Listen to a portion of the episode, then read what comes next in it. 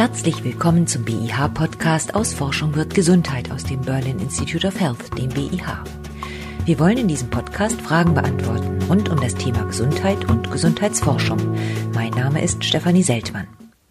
Heute bin ich zu Gast beim Direktor der Medizinischen Klinik für Kardiologie der Charité, BIH-Professor Ulf Landmesser. Genauer gesagt bin ich natürlich im Homeoffice und telefoniere mit Professor Landmesser, der in seinem Büro am Charité Campus Benjamin Franklin in Berlin-Steglitz sitzt. Ich möchte gerne von ihm wissen, warum es für Herzpatientinnen und Patienten besonders gefährlich ist, sich mit dem neuen Coronavirus zu infizieren. Herr Landmesser, viele Herzkrankheiten beginnen mit hohem Blutdruck und schon Bluthochdruck gilt als Risikofaktor bei einer gleichzeitigen Corona-Infektion. Warum?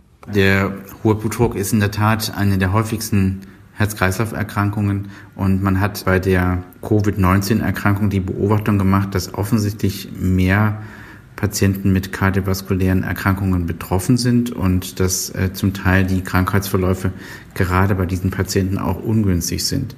Deshalb hat man sich die Frage gestellt, inwiefern auch die Medikamente, die man für den erhöhten Blutdruck einnehmen muss, hier ein Problem sein könnten und hat das bereits in sehr vielen Untersuchungen in den letzten Wochen analysiert. Der Stand heute ist, dass wir doch davon ausgehen, dass die Medikamente, die man für den erhöhten Blutdruck nimmt, sehr wahrscheinlich keinen ungünstigen Einfluss haben auf den Verlauf und auch nicht auf das Risiko der Covid-Erkrankung, sondern dass es eher Umgekehrt ist, wenn man eben kardiovaskuläre Erkrankungen oder Risikofaktoren hat, dass diese sozusagen für einen ungünstigeren Verlauf mit der Covid-Erkrankung prädisponieren können, aber die Medikamente selber sind wahrscheinlich nicht das Problem. Über die Medikamente, die man da einnimmt zum Blutdruck senken, möchte ich gern gleich zurückkommen. Aber noch mal ganz kurz zurück. Das Coronavirus ist doch eigentlich dafür bekannt, dass es die Lunge befällt. Und warum spielen denn dann die Blutgefäße, in denen sich der Blutdruck manifestiert, so eine wichtige Rolle? Ja, das haben Sie natürlich recht. Wir müssen jetzt nochmal zurückgehen. Der Hintergrund, warum man sich überhaupt über den Blutdruck und die damit verbundenen Medikamente Gedanken gemacht hat, ist, dass dieser Virus als Eintrittspforte in den Körper den sogenannten ACE2-Rezeptor benutzt. Und dieser ACE2-Rezeptor ist eben Teil des Renin-Angiotensin-Systems, also eines Systems, was für die Behandlung des Blutdrucks oder auch der Herzschwäche eine ganz große Bedeutung hat. Und deshalb hat man sich eben dieser Frage der Rolle des Bluthochdrucks oder auch von Herzerkrankungen bei der Covid-Erkrankung so intensiv gewidmet. Also dieser Rezeptor, gegen das sich das Virus richtet, der spielt sowohl beim Bluthochdruck als auch beim Viruseintritt eine Rolle. Ja, genau, das hat man herausgefunden, dass das Virus über diesen ACE2-Rezeptor in die Zelle eindringt. Natürlich zuerst in der Regel im Nasenrachenbereich, aber dieser Rezeptor ist eben auch auf anderen Körperzellen vorhanden. Und das bringt uns zu dem Thema, was Sie eben schon angedeutet haben, dass das Virus eben nicht nur die Lunge offensichtlich betrifft, sondern möglicherweise auch Gefäßprobleme verursachen kann. Und ein Problem, was man sehr deutlich gesehen hat in den letzten Wochen, ist, dass die Patienten mit einer Covid-19-Erkrankung ein sehr hohes Risiko haben für Thrombosen oder auch die Lungenembolien, also Gerinnselbildung in den Lungengefäßen zu erleiden, was möglicherweise auch dazu beiträgt, dass die Erkrankung eben bei einigen Menschen doch sehr gefährlich verlaufen kann. Das heißt, das Virus löst möglicherweise Herz-Kreislauf-Beschwerden sogar erst noch aus? Ja, also es ist sicher ein Problem bei der Erkrankung, dass nicht nur die Lunge sehr stark geschädigt werden kann, sondern auch Gefäße, ob jetzt direkt oder indirekt, kann man im Moment vielleicht noch nicht endgültig beantworten, aber dass es auf jeden Fall auch zu Gefäß- und auch Herzproblemen bei der Erkrankung kommen kann. Dieser Rezeptor, über den der Virus aufgenommen wird, ist eben auch zum Beispiel auf Gefäßinnenschichtzellen vorhanden, so dass man sich eben auch vorstellen kann, dass dort der Virus direkt Probleme machen kann. Da gibt es erste Fallberichte, die zeigen, dass der Virus in der Tat auch die Gefäßzellen befallen kann und das sozusagen dann eine Entzündung auch in den Gefäßen auslösen kann, die dann vielleicht auch zu diesen im schlimmsten Fall Gefäßverschlüssen führen kann. Das ist auch ein Problem, dem wir uns im Moment in der Tat auch in der Forschung sehr intensiv widmen. Und wir sind gerade dabei, ein Studienprogramm zu starten, wo wir genau diese Gefäßprobleme bei der Covid-19-Erkrankung versuchen möchten, besser zu vermeiden. Also das Virus, das heftet sich an Rezeptoren in den Blutgefäßen und dringt dann in diese Zellen ein, die die Blutgefäße umkleiden, in diese Endothelzellen, vermehrt sich darin und wenn es dann wieder raus will, dann gehen die Zellen ja vermutlich zugrunde. Das heißt, da entstehen richtige Verletzungen in den Blutgefäßen. Ja, das ist sicher ein Thema, zu dem noch weiter Forschung notwendig ist. Was man zumindest in einigen Fallberichten gesehen hat, ist in der Tat, dass der Virus in diesen Gefäßinnenschichtzellen zu sehen ist. Man weiß auch, dass diese Gefäßzellen den Rezeptor für den Virus exprimieren. Ob das jetzt sozusagen der direkte Effekt des Virus ist oder ob vielleicht die mit der Erkrankung einhergehende starke Entzündungsreaktion für diese Gefäßproblematik verantwortlich ist, das kann man, glaube ich, im Moment noch nicht eindeutig beantworten. Aber das Virus befällt doch zunächst mal oder gelangt in den Körper über die Atemwege, also über den Nasenrachenraum oder direkt in die Lunge, in die Bronchien. Wie kommt das denn dann überhaupt ins Blut? Der primäre Infektionsweg ist sicherlich in den allermeisten Fällen über den Nasenrachenbereich, wo diese Rezeptoren auch auf bestimmten Epithelzellen exprimiert werden und dann eben auch in den unteren Atemwegen. Und wenn der Virus eben dort die entsprechenden Zellen befällt, kann es dann sicher im Verlauf auch dazu kommen, dass er eben in das Blut übertreten kann und über das Blut dann auch andere Gefäße im Körper erreichen kann. Jetzt haben wir eben schon über Medikamente gesprochen und über Rezeptoren. Also man hat in den letzten Wochen sich ja zwangsläufig zum Hobby-Virologen entwickelt und weiß, dass das Virus sich an sogenannte ACE-Rezeptoren heftet. Und die ACE-Rezeptoren, die spielen auch beim Blutdruck eine Rolle. Sind das tatsächlich die genau gleichen Moleküle? Man muss hier, glaube ich, sehr sorgfältig unterscheiden. Der Virus heftet sich an das sogenannte ACE2 an, was man unterscheiden muss von dem ACE1, was das äh, Ziel sehr vieler Medikamente darstellt. Die sogenannten ACE-Hämmer, das sind Medikamente, die man bei Herzschwäche oder eben auch bei Blutdruck einnimmt, die hemmen das ACE1 und würden nicht direkt sozusagen das ACE2 beeinflussen. Insofern muss man das nochmal trennen. Also das Ziel für die Medikamente ist das ACE1 und das Ziel für den Virus ist das ACE2. Nichtsdestotrotz ist das ACE2 Teil dieses sogenannten Renin-Angiotensin-Systems und da gibt es in der Tat jetzt eine ganze Reihe von Untersuchungen und auch wir im BIH an der Charité beschäftigen uns intensiv mit dieser Frage, wie dieser Rezeptor bei den Patienten, die eine Covid-Erkrankung bekommen, reguliert wird und welchen Einfluss dort auch eben die Medikamente, die auf das Renin-Angiotensin-System wirken, eventuell nehmen können. Und was genau untersuchen Sie da? Könnte es sein, dass die Medikamente auch auf diesen Virusrezeptor wirken, also auf den ACE-Rezeptor 2 und umgekehrt, dass das Virus möglicherweise auch an diesen Blutdruck ACE1-Rezeptor dranheftet? Genau, also ich glaube, dass das Virus sich an den ACE1-Rezeptor dran heftet, das ist sehr unwahrscheinlich. Wir untersuchen in der Tat, inwiefern Patienten mit Herz-Kreislauf-Erkrankungen oder auch Patienten, die eben diese Medikamente, die in dieses ACE-System eingreifen, die diese einnehmen, inwiefern das die Häufigkeit des Rezeptors verändert und ob das einen Einfluss haben könnte auf das Risiko, an dem Virus zu erkranken. Die Fachgesellschaften, muss man ganz klar sagen, empfehlen aktuell, dass diese Medikamente weitergenommen werden sollen. Und es gibt gerade jetzt eine ganze Reihe neuer Untersuchungen aus Italien, aber auch aus anderen Ländern, wo man dieser Frage nachgegangen ist und die unterstützen im Moment alle die Einschätzung, dass die Medikamente selber nicht dazu führen, dass man häufiger von der Infektion betroffen ist und auch der Verlauf der Erkrankung sehr wahrscheinlich durch die Medikamente nicht ungünstig beeinflusst wird. Es ist aber in der Medizin so, dass die endgültige Beantwortung dieser Frage immer nur durch eine kontrollierte Studie erfolgen kann. Und genau diese Studien sind jetzt auf den Weg gebracht. Wir haben ein Studienprogramm, was in Deutschland dazu läuft, aber auch in Frankreich läuft ein Studienprogramm, wo man praktisch Patienten, die mit dieser Covid-Erkrankung betroffen sind, dann die Medikamente weiternehmen lässt oder bei der anderen Gruppe praktisch die Medikamente beendet und dann direkt sehen möchte, was ist eigentlich der Einfluss jetzt auf den Verlauf der Erkrankung.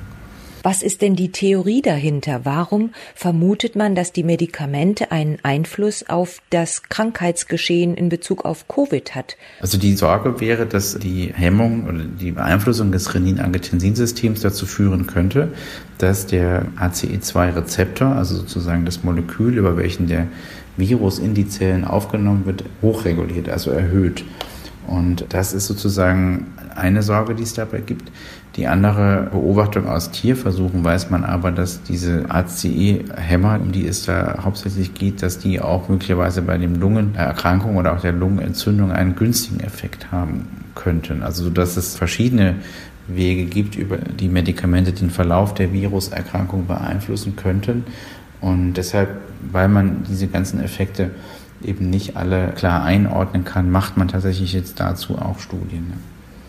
Jetzt ist es ja aber so, dass die Patienten auch tatsächlich unter Bluthochdruck leiden und diese Medikamente ja auch brauchen. Kann man die einfach so weglassen oder ersetzt man die dann durch andere Blutdruckmedikamente? Wir würden also im Moment ganz stark davon abraten, die abzusetzen, weil genau wie Sie sagen, das Problem, was man damit wirkt, nämlich dass äh, die Herz-Kreislauf-Risikofaktoren oder der erhöhte Blutdruck dann vielleicht nicht mehr gut eingestellt sind, wahrscheinlich wesentlich gravierender ist als das kleine Restrisiko, was mit der Einnahme der Medikamente verbunden sein könnte.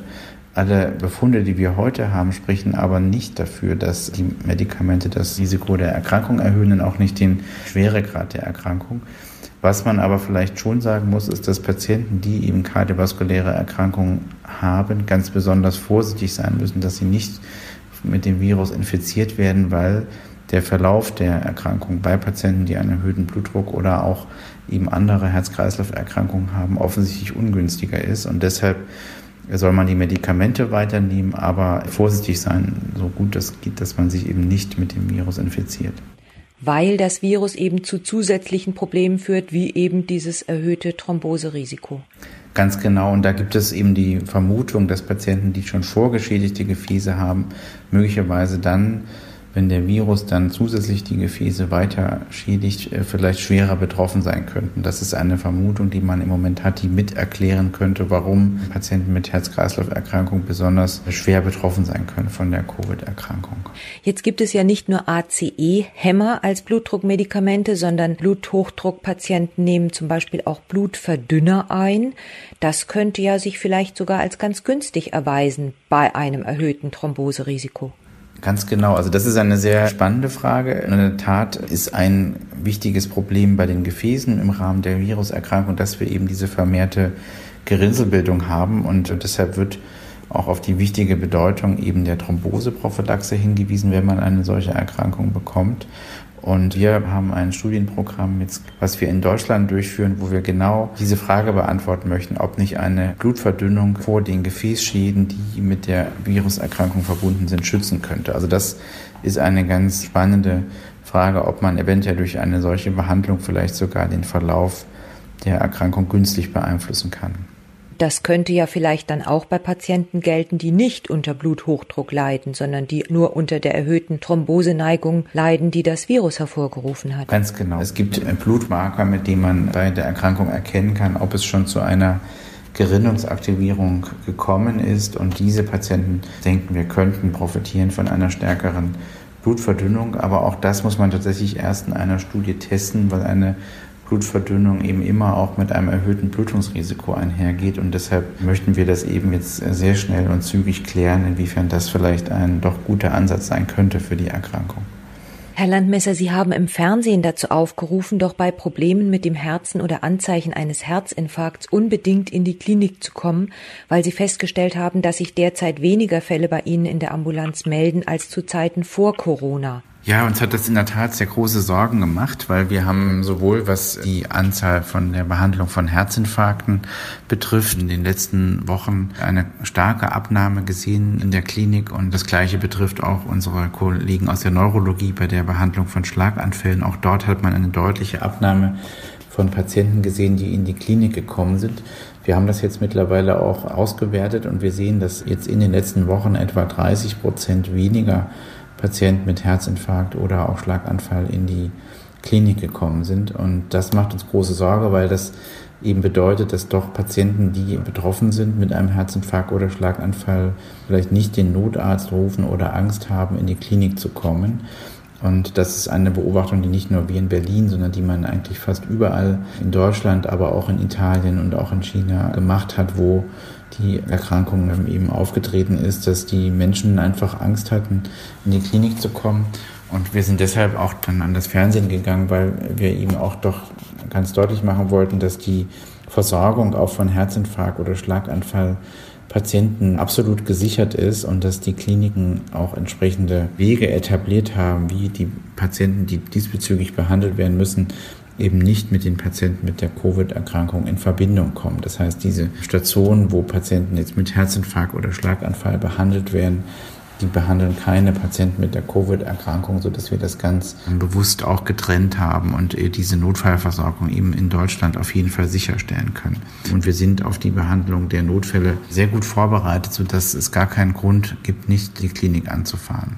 Und jetzt haben Sie schon gesagt, es besteht ein erhöhtes Herz-Kreislauf-Risiko während einer Covid-19-Erkrankung. Was passiert denn mit einem Patienten, der tatsächlich infiziert ist und dann einen Herzinfarkt erleidet? Ist da auch sichergestellt, dass der eine gute Behandlung bekommt?